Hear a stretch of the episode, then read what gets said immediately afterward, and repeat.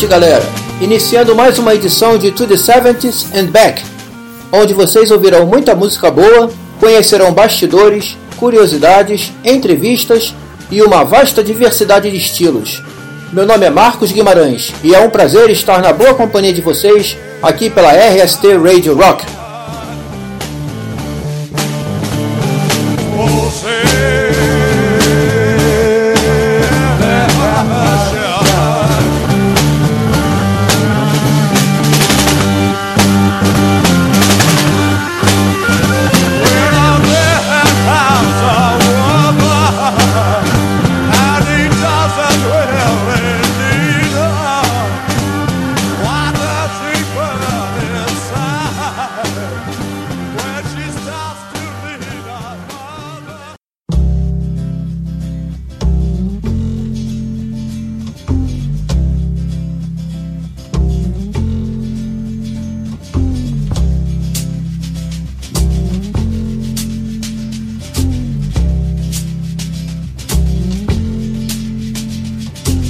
Honey came from Miami, FLA.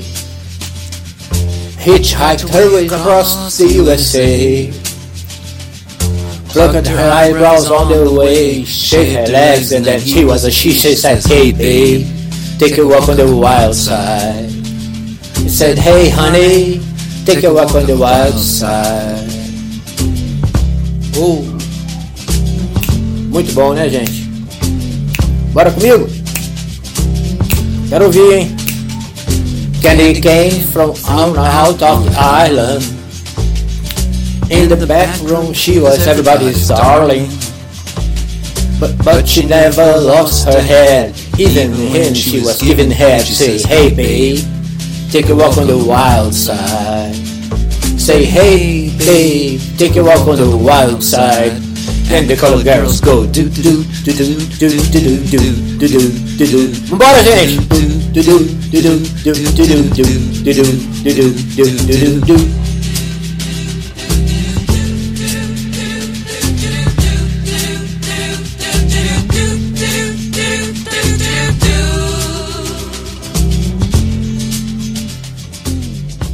Tá bom, gente, enganei vocês. O programa não é sobre Lou Reed. Acontece, o programa é sobre David Bowie, tá? Só que Lou Reed foi amigo íntimo, pessoal de David Bowie. Então nada mais justo do que fazer essa excelente homenagem ao nosso bom Lou Reed, que eu tenho certeza que se o programa fosse sobre ele, vocês também iam gostar. Mas eu preferi fazer David Bowie porque David Bowie oferece uma gama muito maior de curiosidades. David Bowie foi uma figura ímpar, ele foi uma figura mutante, ele, ele mudou muitas fases, ele teve muitas fases, teve foi um camaleão, praticamente, né? Foi um camaleão. E vocês, eu tenho certeza que vocês vão gostar muito de conhecer os bastidores, a história do David Bowie, conhecer algumas músicas dele, talvez algumas que eu consiga encontrar aqui, algumas coisas mais escondidas, assim, mais obscuras do David Bowie, né? Quem sabe? E vamos em frente, gente. Bem-vindos ao mundo de David Bowie.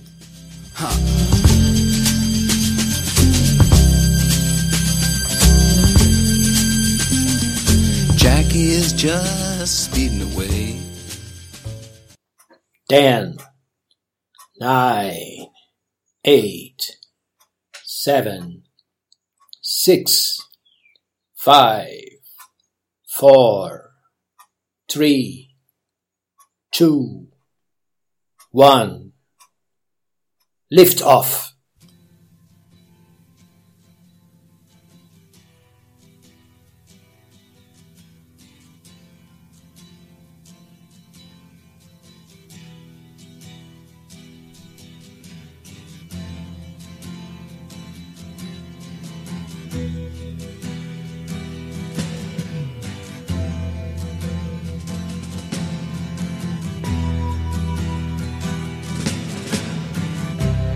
Ground control to Major Tom. Ground control to Major Tom. Take your protein pills and put your helmet on. Ground control to Major Tom. seven. Commencing countdown engines on. Three, two, check ignition one. and may God's love Lift be off. with you.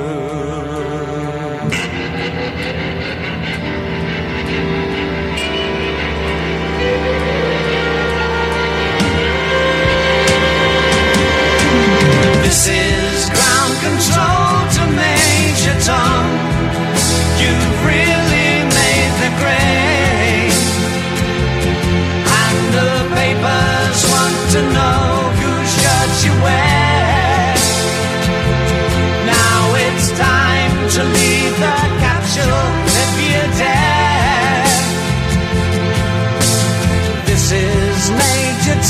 to ground control.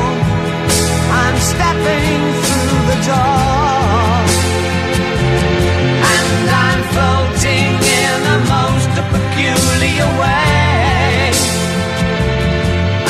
The stars look very different today. For here am I sitting in a tin can.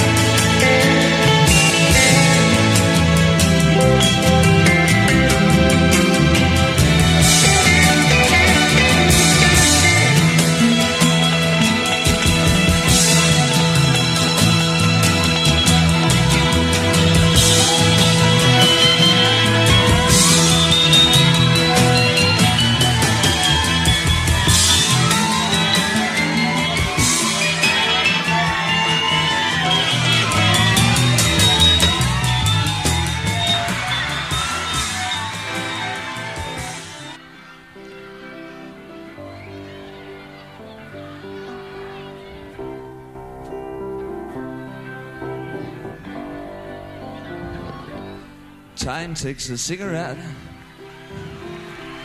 puts it in your mouth, pull on your finger, then another finger, then your cigarette. Well, the wall to wall is calling, it lingers, but still you forget. Oh, oh, oh, oh you're a rock and roll suicide. Too young to lose it.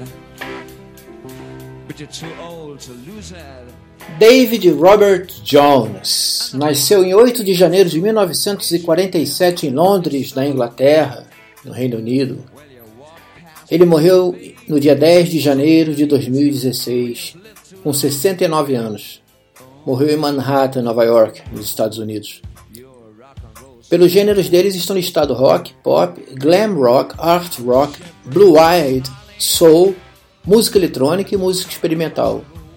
Os instrumentos que ele tocava eram vocais, guitarra, saxofone, piano, teclado, sintetizador, melotron, harmônica, xilofone, vibrafone, koto, bateria e percussão. Ele teve ativo de 1964 até 2016. Passou pelas gravadoras Deran, RCA, Rico Disc, Virgin, EMI, ESO, Columbia, BMG, Parlophone, Pi e Hamsel. Ele teve afiliações com The Spiders from Mars, Mick Ronson, Tim Machine, Queen, John Lennon, Iggy Pop, Lou Reed, Brian Eno, Tina Turner, Cher, Annie Lennox e Mick Jagger. As influências que ele teve durante a carreira dele foram The Beatles, Elvis Presley, Little Richard, The Rolling Stones, Pink Floyd, Velvet Underground, Sid Barrett, The Who, Kraftwerk e Neu.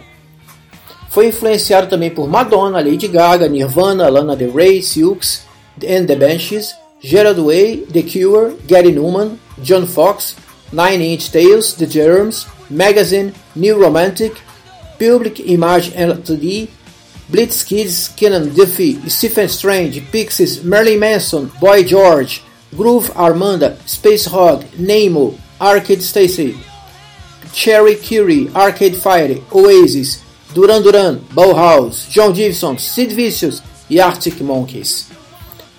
Vocês podem ver aí que o David Bowie realmente ele teve muita influência, foi amigo de muita gente, por isso muitas vezes referido como o camaleão do rock, pela capacidade de sempre renovar sua imagem. Tá? Ele foi uma figura importante na música popular há cinco décadas e é considerado como músico dos populares mais inovadores e ainda influente de todos os tempos, sobretudo por seus trabalhos das décadas de 70 e 80, além de ser distinguido por um vocal característico e pela profundidade intelectual de sua obra.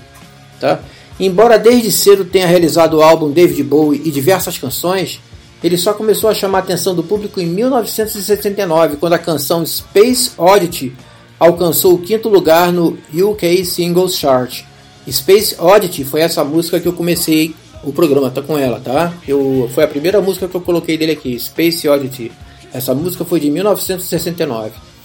Após um período de três anos de experimentação, que incluem a realização de dois significativos e influentes álbuns, The Man Who Sold the World e Hunky Dory, o primeiro de 1970 e esse último de 1971, ele retorna em 1972 durante a era glam rock com um alter ego extravagante e andrógeno chamado Zig Stardust, sustentado pelo sucesso de Starman e do aclamado álbum The Rise and Fall of Zig Stardust and the Spiders of Mars.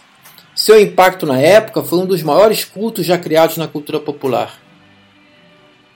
Esse The Man Who Sold the World foi o terceiro álbum de estúdio.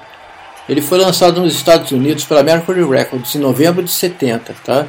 em abril de 71 no Reino Unido. É, o álbum foi o primeiro de Bowie com o núcleo que viria a ser The Spiders from Mars, a banda de apoio que se tornou famosa por The Rise and Fall of, of Ziggy Stardust and The Spiders from Mars em 1972. Apesar do autor David Buckley ter descrito o álbum anterior de Bowie, Space Oddity, como o primeiro verdadeiro álbum de Bowie, os escritos de NMA Roy Carr e Charles Char Murray disseram que The Man Who Sold the World é onde a história realmente começa deixando a folk music do segundo álbum de Bowie, The Man Who Sold the World, é um disco de hard rock heavy metal. Afirma-se também que o lançamento desse álbum marca o nascimento do glam rock.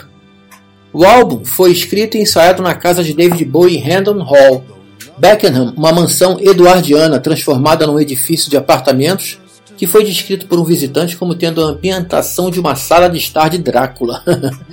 Vocês sabem, quem não sabe fica sabendo, tá? tá? Que lá na Inglaterra as, as, mansões têm nomes, tá? E essa mansão, né, a casa do David Bowie em Hendon Hall, era chamada de Beckenham, ok? Ah, como Bowie estava ocupado com sua nova mulher Andy na época, a música foi amplamente arranjada pelo guitarrista Mick Ronson e pelo baixista e produtor Tony Visconti.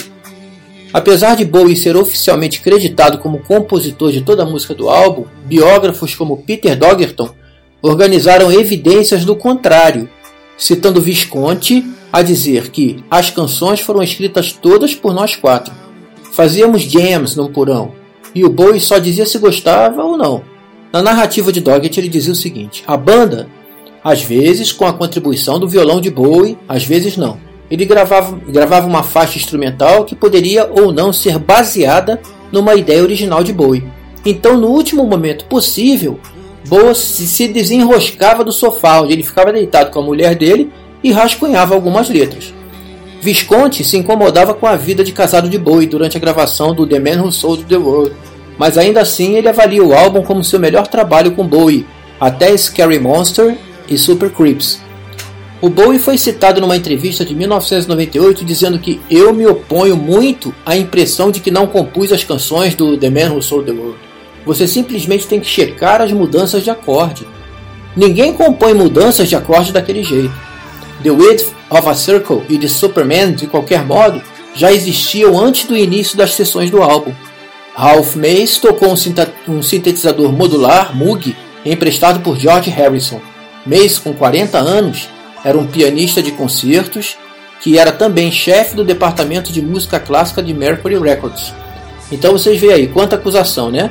Acusaram David Bowie de não ter composto quase nada do, do segundo álbum dele, né? É, esse The Man Who Sold the World.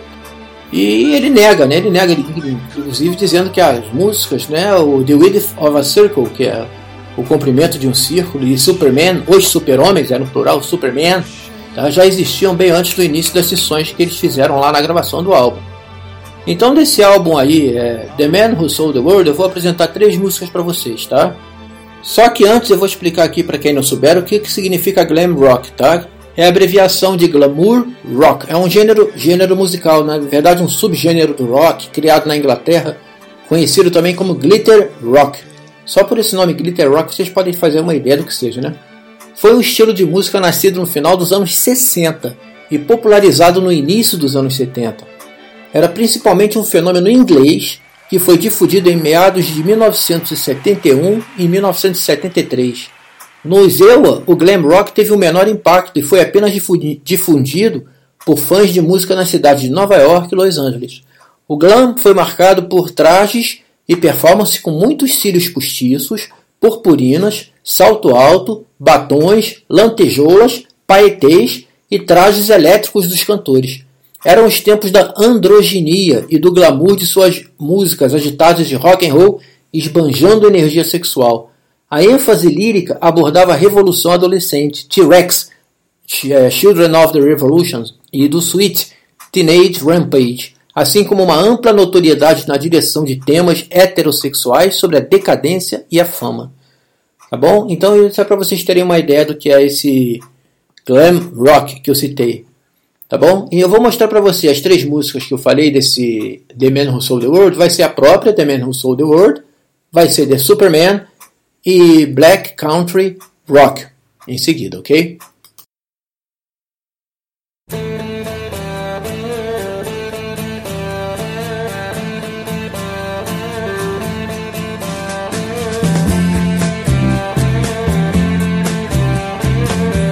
We passed up on the stair. We spoke of was and when, although I wasn't was his friend, which gave us some surprise. I spoke into his eyes. I thought you died alone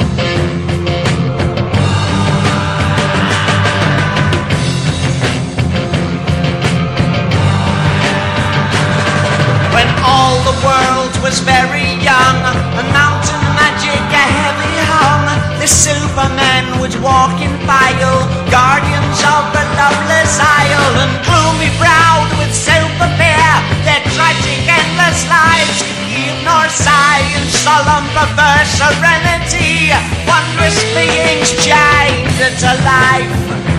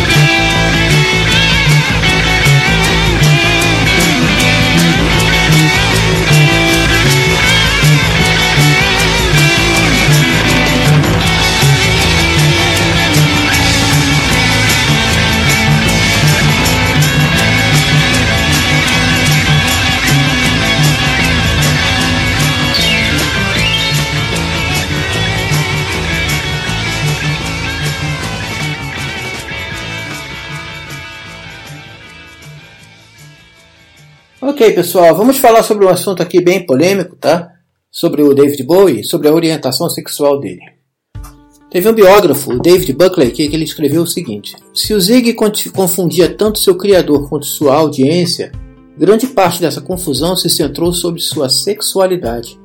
O que, que é o Zig? O Zig Stardust é um personagem que o David Bowie criou pro LP dele, tá? Que é o Zig Stardust and the Spiders from Mars, que também é conhecido só com, com o título resumido de Zig Stardust, ok?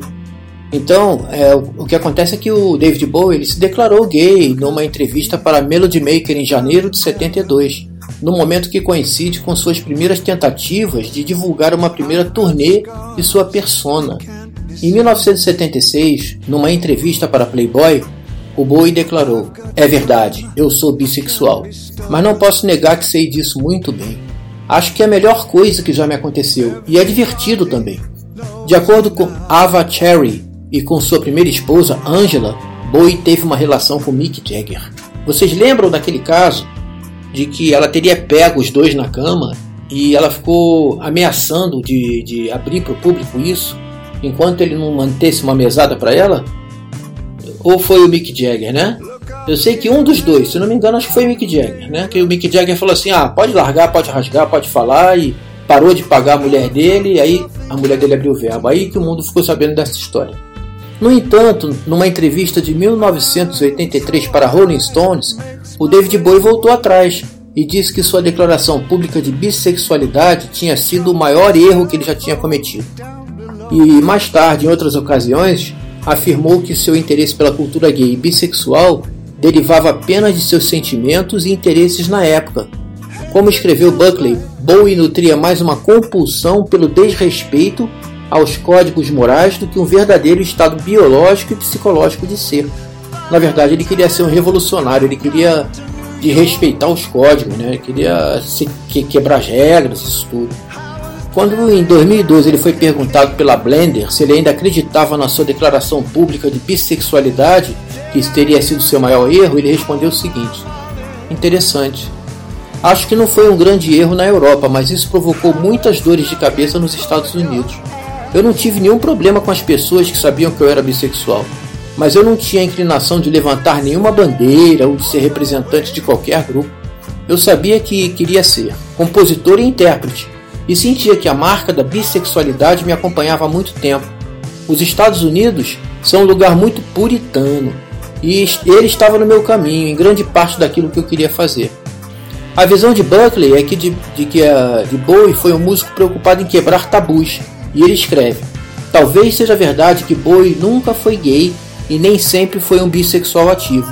O que ele fez de vez em quando foi experimentar de tempos em tempos, mesmo sendo sob o, o intuito de curiosidade e ingenuidade, e também de ser transgressivo e antinormativo.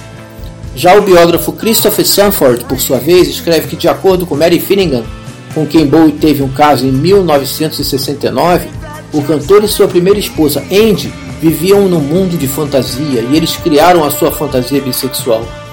Sandford também comenta que o músico gostava de contar uma piada que eles teriam se conhecido quando comiam o mesmo sujeito e afirmam: o sexo gay sempre foi uma questão anedótica e engraçada. É evidente que os, os gostos atuais de Bowie oscilaram para um lado se, de se notar de inúmeros casos que teve com mulheres. Na recente biografia de David Bowie, a biografia, escrita por Max Spitz, lançada originalmente em 2009 e em 2010 no Brasil, o biógrafo revela que em sua adolescência Bowie teve muitas experiências homossexuais e cita uma frase que o cantor disse na entrevista de 76 da Playboy. Quando fiz 14 anos, o sexo de repente se tornou relevante. Não importava realmente com quem ou como era, contando que fosse uma experiência sexual. Não era difícil levar um cara bonitinho da classe para casa e transar com ele, disse David Bowie. Mas o biógrafo também reforça que suas declarações públicas não tinham outro, outro intuito a não ser chamar atenção para sua música e fazer marketing. Vocês lembram do Alice Cooper? Com aquela história da galinha? Que o Alice Cooper eh, mentia dizendo que comia sangue de galinha para vender público, para encher plateia? Pois é, a vida sexual do Mick Jagger sempre deu o que falar.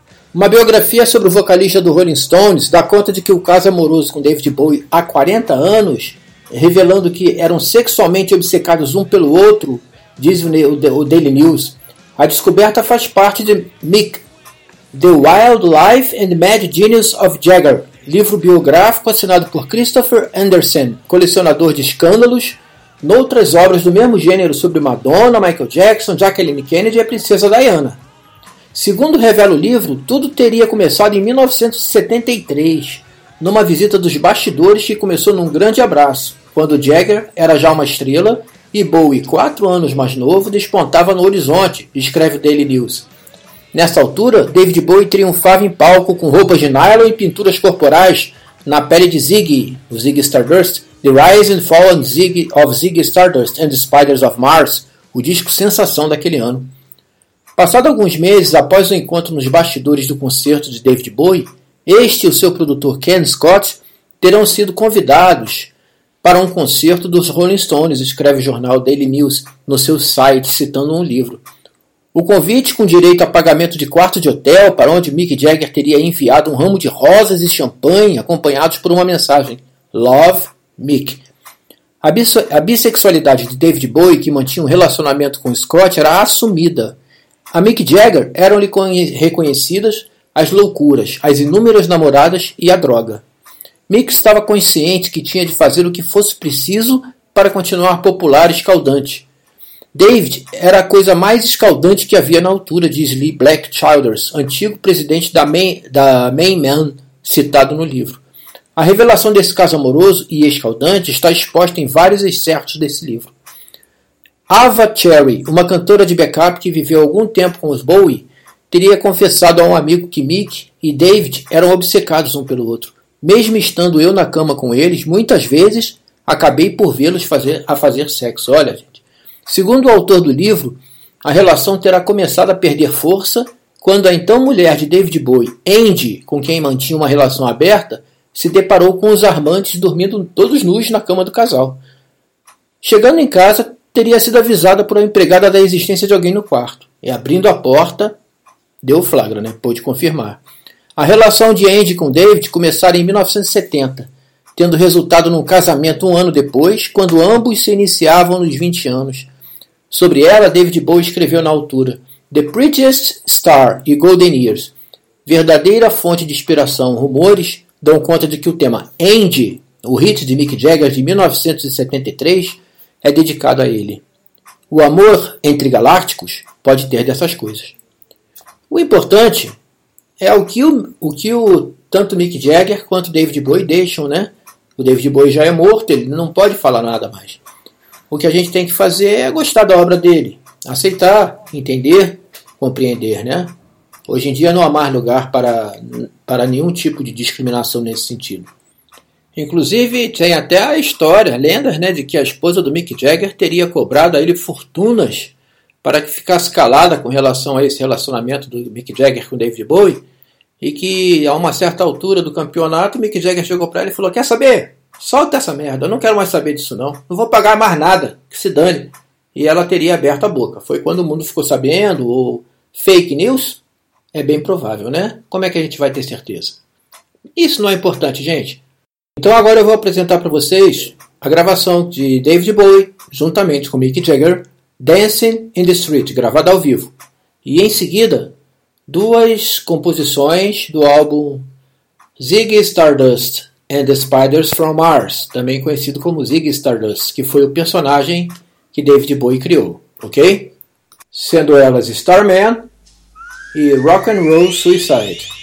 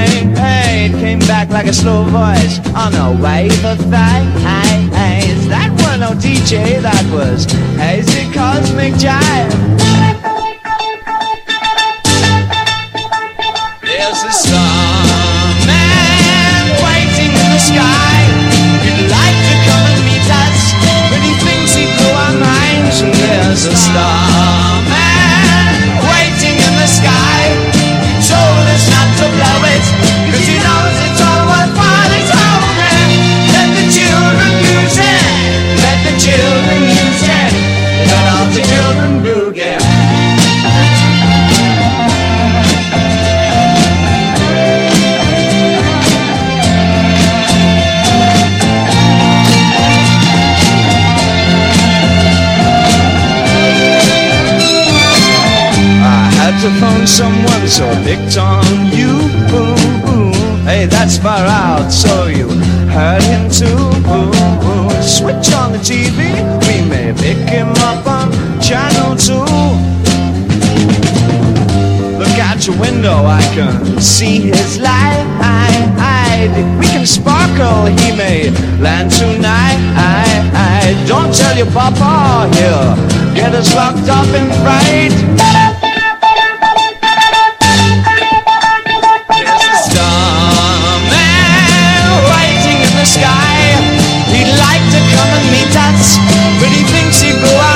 Minds. There's a starman waiting in the sky.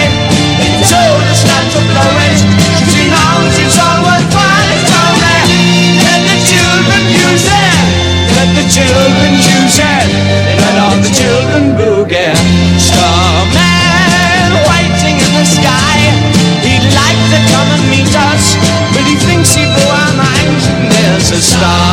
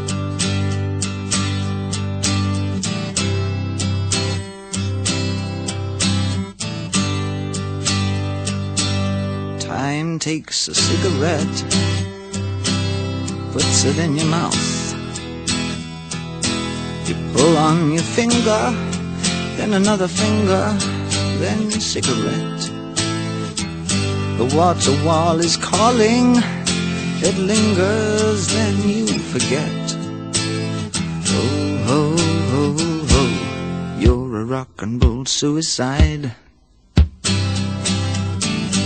You're too old to lose it, too young to choose it.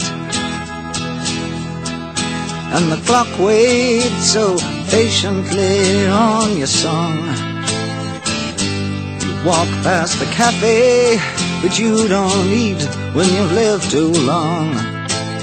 Oh rock and roll suicide. Shit break the snarling as you stumble across the road. But the day breaks instead, so you hurry home. Don't let the sun blast your shadow. Don't let the milk float rob your mind. They're so natural, religiously unkind. Oh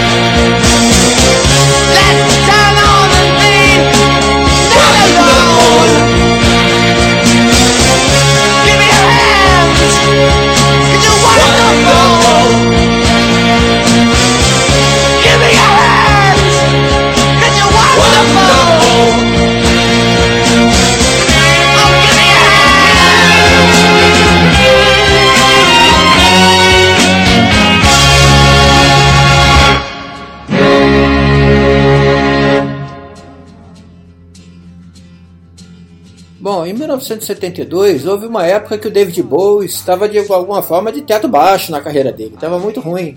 Isso diz a revista Rolling Stone, tá? Embora ele estivesse muito inclinado a fazer um retorno e, e gravando um single, né? E Trent Reznor, o- um vídeo, é, ele, nesse vídeo ele, está- ele teria gravado I'm Afraid of Americans, em que ele tocou com Sonic Youth naquela noite. Mas da primeira vez que ele e o Lou Reed eh, compartilharam o palco em 1972, o Bowie estava já começando a levantar-se, já estava bem alto com a figura de Ziggy Stardust que ele criou, com a glória, né, e com a regularidade. E ele começou a fazer covers do Velvet Underground, da- das canções do Lou Reed na, na tour dele, né? E naquele ano, ele trouxe o Lou Reed para o estágio em Londres pela primeira primeira vez numa apresentação em um palco no, em Londres. Então né, eles cantaram White Light, White Heat e de, de alguma forma de- no- ao vivo, né? Ficou uma coisa muito boa. E eles também tocaram Waiting for the Man, que eu pretendo mostrar para vocês em seguida, tá? E Sweet Jane. E foi a coisa que cresceu muito, fez muito sucesso na época, tá? Então eu vou apresentar para vocês agora Waiting for the Man, é David Bowie e Lou Reed cantando é, juntos, ao vivo. L-O-U. This man.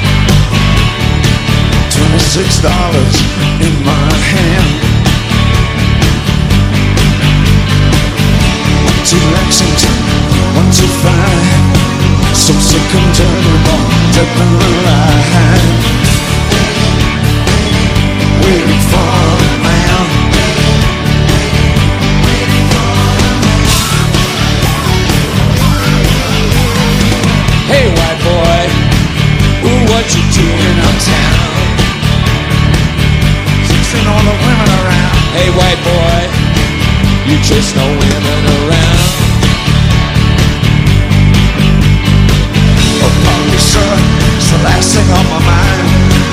I'm just looking for a very good friend of mine. Oh,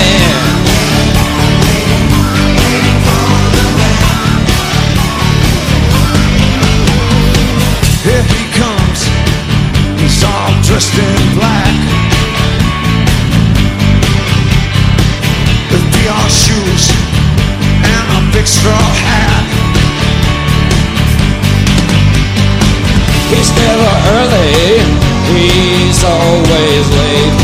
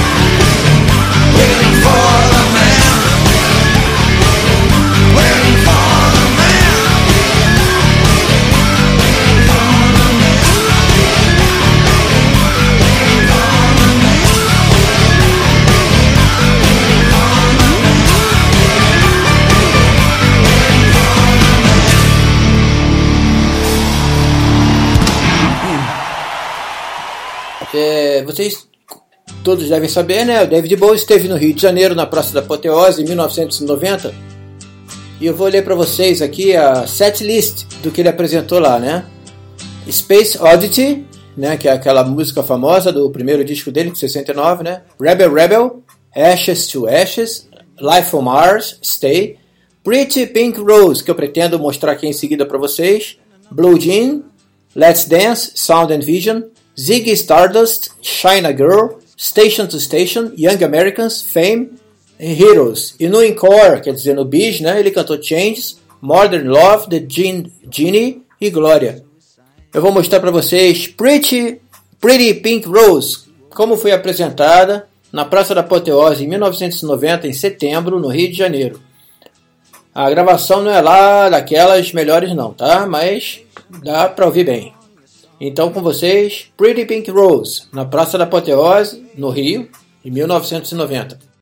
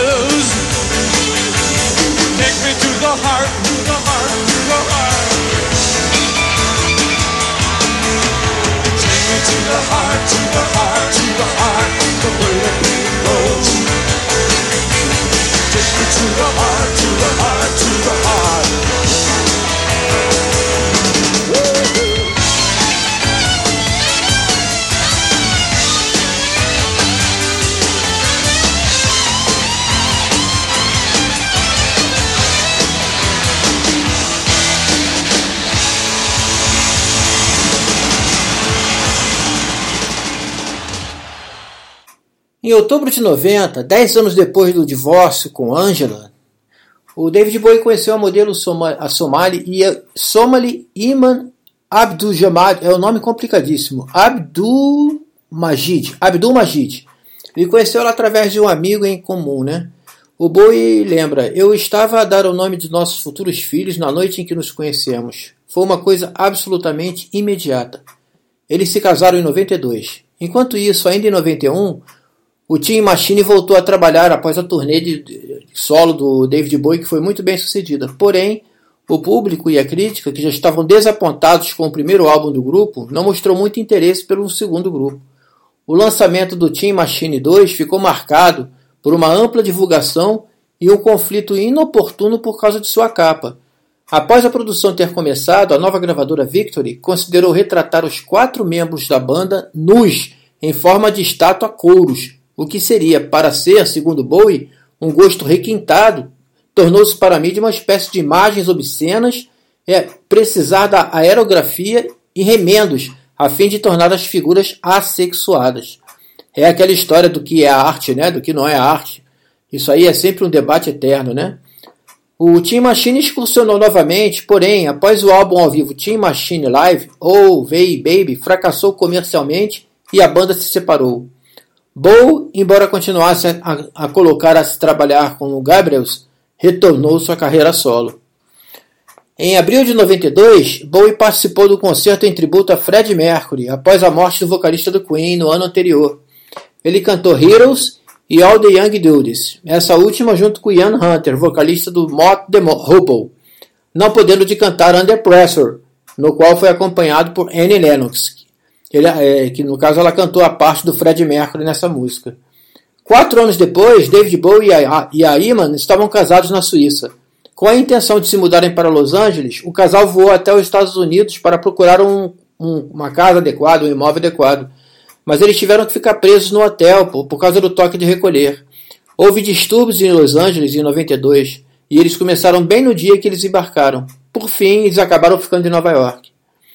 Então, eu vou mostrar em seguida para vocês essas duas músicas, tá? Que ele cantou na, no tributo a Fred Mercury, Queen, é, Heroes e Under Pressure, que ele cantou no caso ao lado do próprio grupo do Queen, é, Ian, Ian Hunter e Mick Ronson, ok?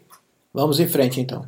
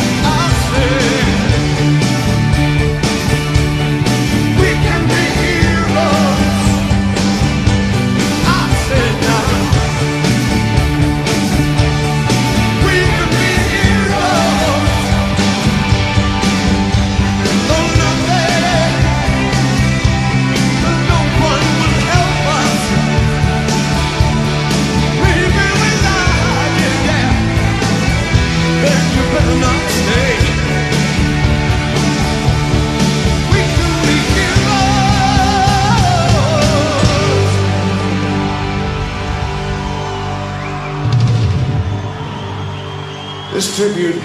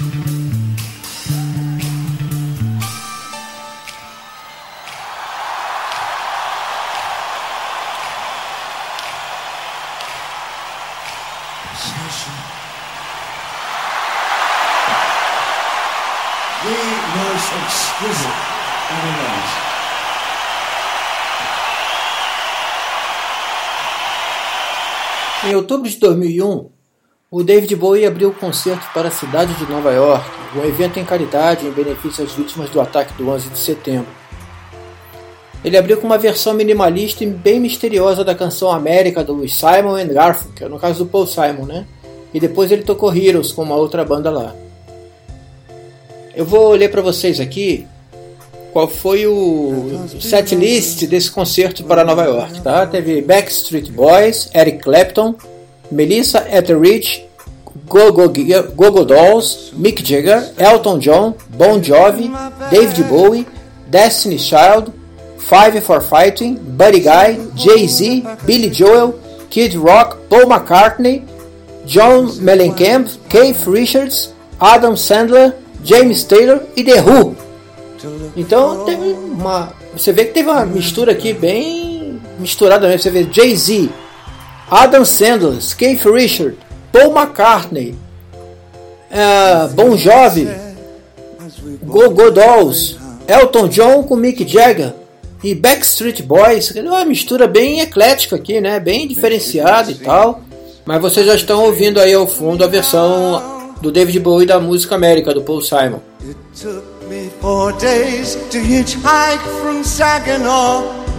I've come to look for America. Mas tem uma outra música que eu quero mostrar com vocês aí, que o David Bowie tocou com um tocador de violões aí, que eu acredito que vocês devem conhecer, tá?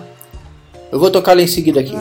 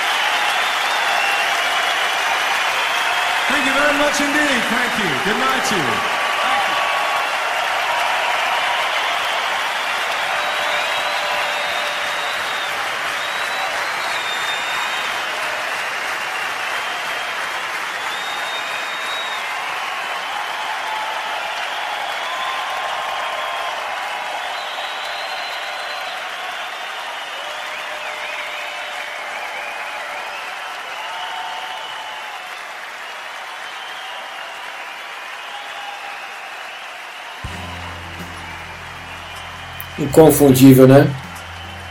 Esse tocador de violões a que eu me referi é realmente David Gilmour é fantástico, cara. Uma brincadeira que eu fiz, né? Só para mexer com vocês, já que Pink Floyd é uma das minhas top do rock progressivo, né? Era a minha top, mas só depois que eu conheci Grob Schnitt, conheci King Crimson e muitas outras, então assim, escolher uma top é muito difícil, mas David Gilmour é o cara ainda, né? Toca muito. Ok? Comfortable Numb. E esse concerto aconteceu em 2006 no Royal, no Royal Albert Hall. E o David Bowie apareceu de surpresa lá para cantar o Comfortable Numb com ele. O público não esperava, foi uma coisa assim espetacular, né? grandiosa. Né? E, e vocês podem perceber aí que, que a coisa foi muito boa, né? Mas vamos em frente aqui com a nossa história. Bom, depois desse do, concerto de 2001, né? Em 2002, o Hidden foi lançado e durante o segundo semestre do ano ele realizou a turnê Hidden Tour. A turnê visitou cidades europeias e da América do Norte. A abertura ocorreu em Meltdown, foi o festival anual de Londres, e por isso, naquele mesmo ano, o David Bowie foi apontado diretor artístico do evento. Entre os artistas que ele selecionou para o festival estavam Philip Glass, Television e The Polyphonic Spree. Além de canções do novo álbum, a turnê também trazia materiais de Low. Em 2003, lançou Reality, disco com humor e melancolia, que reflete sobre toda a sua carreira e que na faixa título programa, eh, ele proclame e ordena: "Ace- a- Acertei, errei, estou de volta ao começo. Procurei um sentido e não cheguei a nada. Ei garoto, bem-vindo à realidade. A Reality Tour o fez viajar pela Europa, EUA, Canadá, Nova Zelândia, Austrália e Japão, com uma audiência estimada de 722 mil, arrecadando uma quantia superior a qualquer outra turnê de 2004. Se apresentou em Oslo, na Noruega, em 18 de junho, e nessa apresentação ele foi atingido no olho por um pirulito atirado por um fã. E uma semana depois, enquanto ele se apresentava no palco do Hurricane Festival em Schedel, em, é, na Alemanha, é difícil pronunciar isso, sentiu fortes dores no peito e a apresentação foi interrompida. Aí foi, foi diagnosticado com uma séria obstrução numa artéria. Ele passou por uma angioplastia de emergência em Hamburgo. E as 14 apresentações restantes da turnê foram canceladas. Até agora, Reality foi o seu último disco de inéditas até o lançamento do The Next Day, em 8 de março de 2013. E a turnê foi a última em que ele se apresentou. Recuperado da cirurgia cardíaca, diminuiu sua produção musical pela última vez em vários anos. Apareceu só de vez em quando nos palcos e nos estúdios. Em 2004, ele cantou Changes num dueto com Butterfly Butcher para a animação cinematográfica Shrek 2. Durante o ano de 2005, seguiu-se calmo em sua agenda e gravou vocais em She Can't Do That, que foi escrita com Brian Trousseau para o filme Stealth. Retornou aos palcos em 8 de setembro junto ao Arcade Fire, no evento televisionado pelos Estados Unidos chamado Fashion Rocks, e tocou com a banda canadense pela segunda vez. Uma semana depois, durante o CMJ Music Marathon, contribuiu com vocais na canção Provi- Province dos TVs On the Radio no álbum Return to Cook Mountain. Gravou um comercial da XM Satellite Radio com Snoop Dogg e participou com um colega de longa data, Lou Reed, do álbum No Balance Palace de Kashmir, da, da, da Kashmir Records. Né?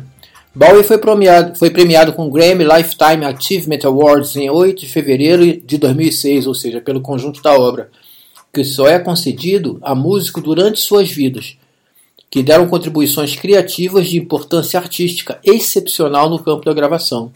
Em abril anunciou: Estou dando um tempo a turnês e em discos. Vocês lembram daquele vídeo do King Cole com a filha dele? que ela aparecia cantando com ele depois de morto no, no telão e tal. Pois é, foi feita uma, uma versão do, do nosso amigo David Bowie junto com o Fred Mercury, né? Fizeram uma mixagem com uma versão antiga dos dois cantando com a versão moderna. Então, é a mistura da versão no estádio de Wembley em 12 de 7 de 86, o Fred Mercury cantando junto com o David Bowie, tá? E misturaram, fizeram a mistura com a versão do tributo ao Fred Mercury, que foi realizada em 92 no mesmo estádio de Wembley, que eu já mostrei a gravação para vocês, que ele cantou junto com a, com a Annie Lennox, né? Só que dessa vez vocês vão ouvir a mesma, a mesma música, Pressure, desta vez com o Fred Mercury. Nessa base, fazendo a mixagem das duas gravações, da antiga de 86 com a, com a mais moderna, mais recente de 92. Nem tão recente assim, né? Que venhamos e convenhamos. Mas ficou muito legal, tá? Então vamos a ela.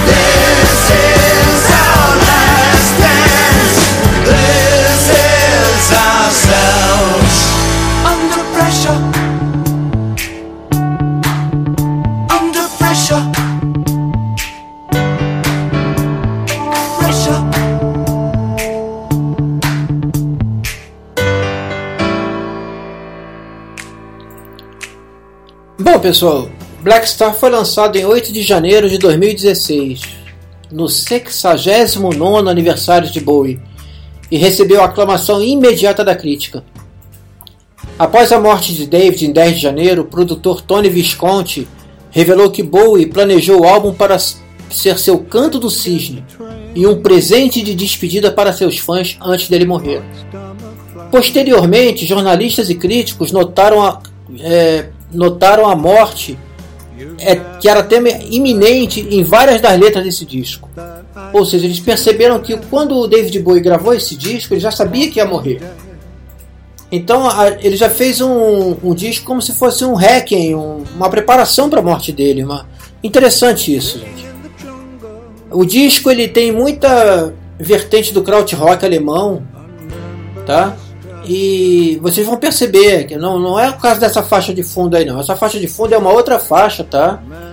Que inclusive ela esteve entre os dez primeiros da, da das cartas lá do, da Inglaterra e ficou durante muito tempo fazendo sucesso. Mas vocês já percebem o canto do cisne nessa faixa, já percebem a, a tristeza dele, a, a falta de ânimo dele, né? Uma pessoa que tinha uma vida tão ativa, tão intensa como ele tinha, como ele fazia as músicas dele, os personagens que ele criava. Ele fez trilha sonora pro Shrek, pro Shrek 2. Ele, ele, ele começou a fazer um musical da Broadway baseado em Bob Esponja, para vocês terem uma ideia. E de repente ele descobre que está com câncer de fígado. Então o que, que ele faz? Ele esconde do público durante 11 meses, tá?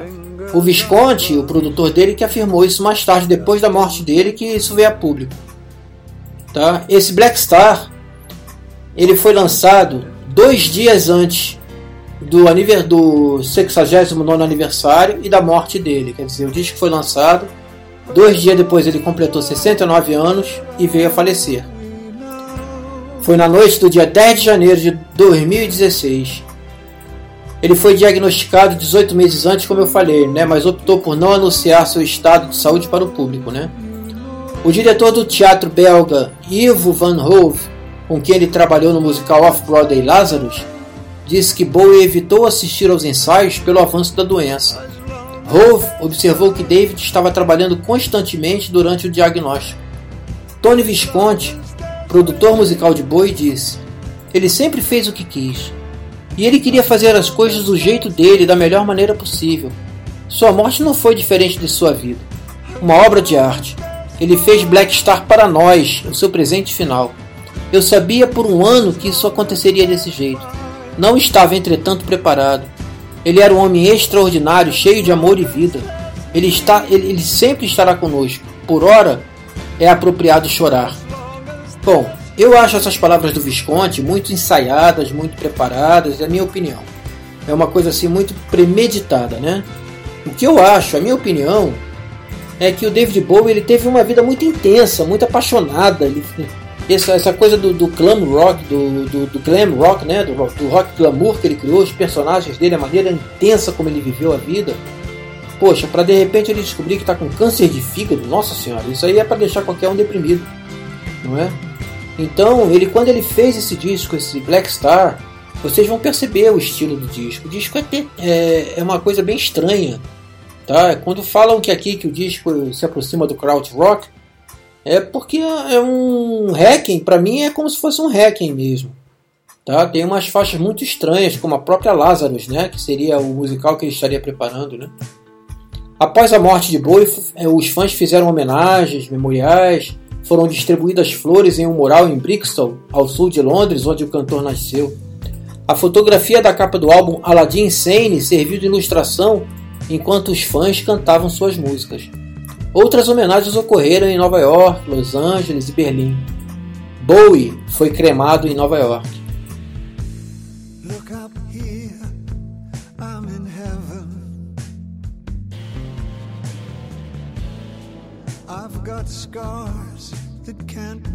Uma mulher é vista aqui numa foto colocando flores em frente ao apartamento que ele morava em Nova York. Fica na rua Lafayette. Eu passei por essa rua várias vezes, tá? É, no dia seguinte, quando a morte dele foi anunciada. É, é, aquele tipo de foto que vocês estão acostumados a ver quando tem tragédia em Nova York. Caramba, tem um monte de flores aqui em frente ao apartamento dele. Poxa, se na época que eu, que eu viajava, que eu estava na Marinha, Marinha Mercante, né? Se eu passasse, se eu- quando eu estivesse passando por, essa rua e soubesse que ali tinha sido a casa do David Bowie, caramba, que coisa boa, né? Eu vi o apartamento onde, aonde o, o John Lennon morou, lá em frente a Central Park, né? A casa do David Bowie eu não sabia onde era. E eu tô recebendo, acabei de receber a informação aqui de que o Kim Crimson gravou Heroes também. Olha quanta gente. Heroes foi gravado por David Bowie, foi gravado por Philip Glass, por Brian Eno. Eles fizeram a trilogia de Berlim, que eu tô tentando encontrar essa trilogia de Berlim para colocar no programa, tá difícil. Foi gravado por Peter Gabriel e agora eu tô sabendo que o Kim Crimson gravou Heroes também. Que coisa, hein? Como, como a música dele vai longe.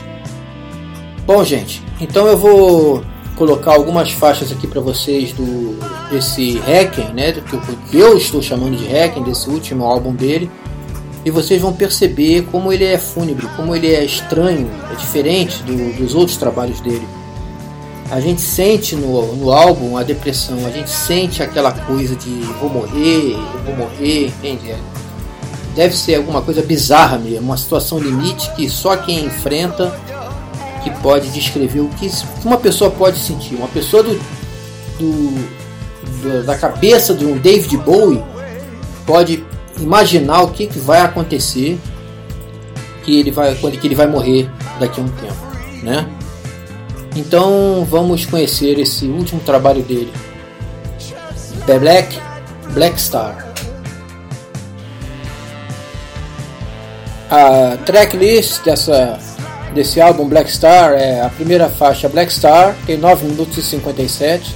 Depois a segunda música This is a Pity She Was a Whore, tem 5 minutos e 27 segundos. Depois vem Lazarus com 6 minutos e 22 segundos. Depois vem Sue or In a Season of Crime, que tem 7 minutos e 24. Depois Girl, eh, Girl Loves Me, que tem 3 minutos e 56. Dollar Days, em- tem 3 minutos e 37. E I Can't Give Everything Away, que tem 4 minutos Então vocês vão ouvir a primeira faixa Black Star e a segunda faixa This is a Bitch, She Was a Whore.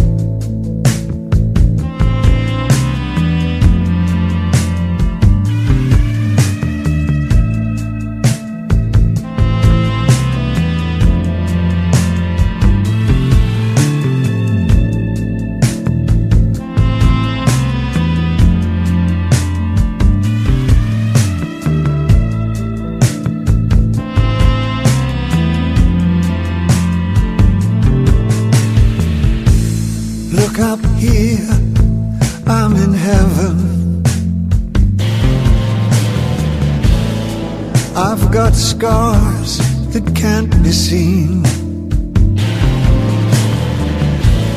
I've got drama, can't be stolen.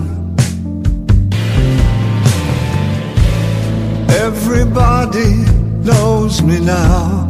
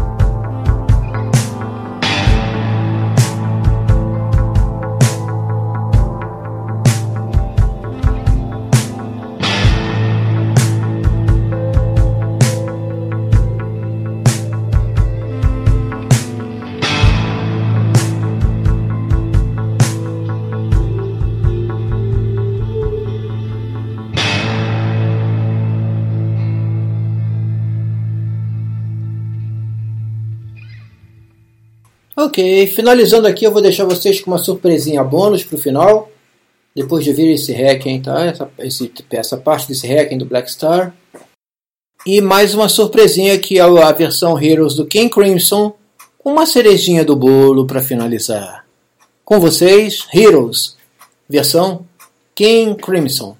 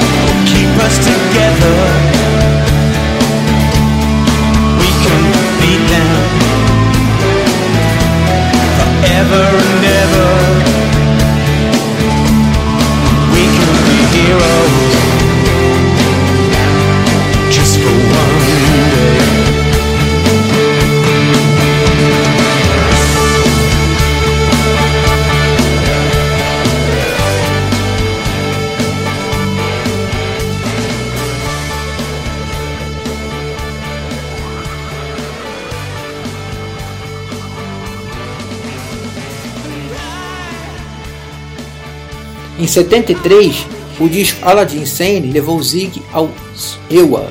A vida curta da persona revelaria apenas uma das muitas, fa muitas.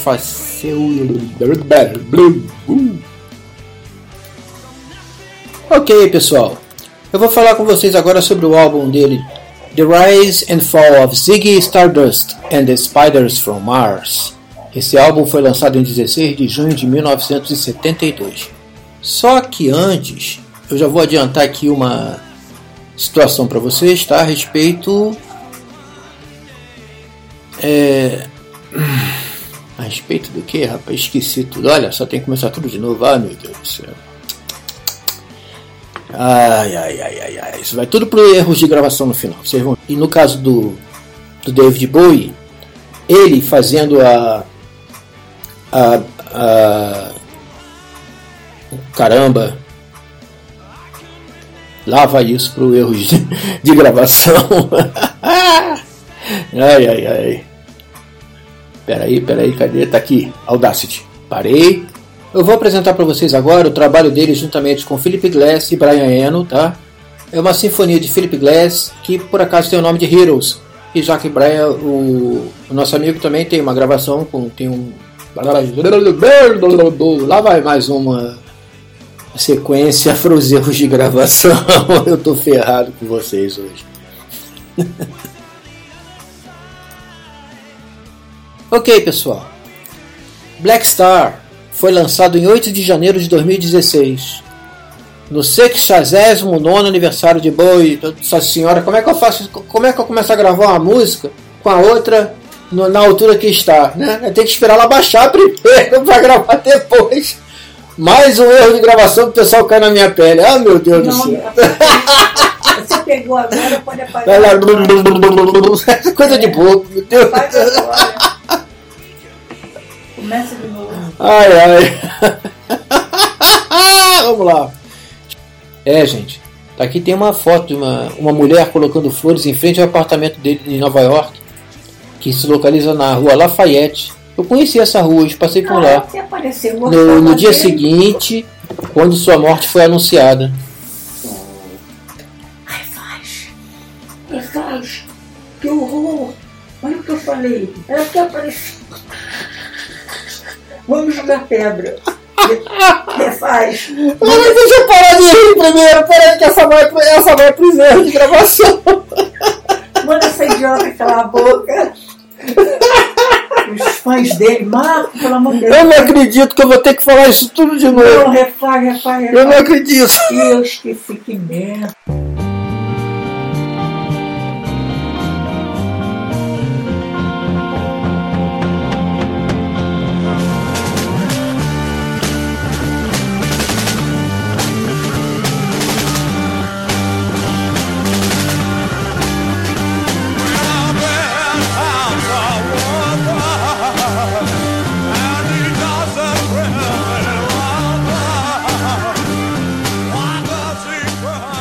Esse último bloco, terminamos o nosso programa de hoje.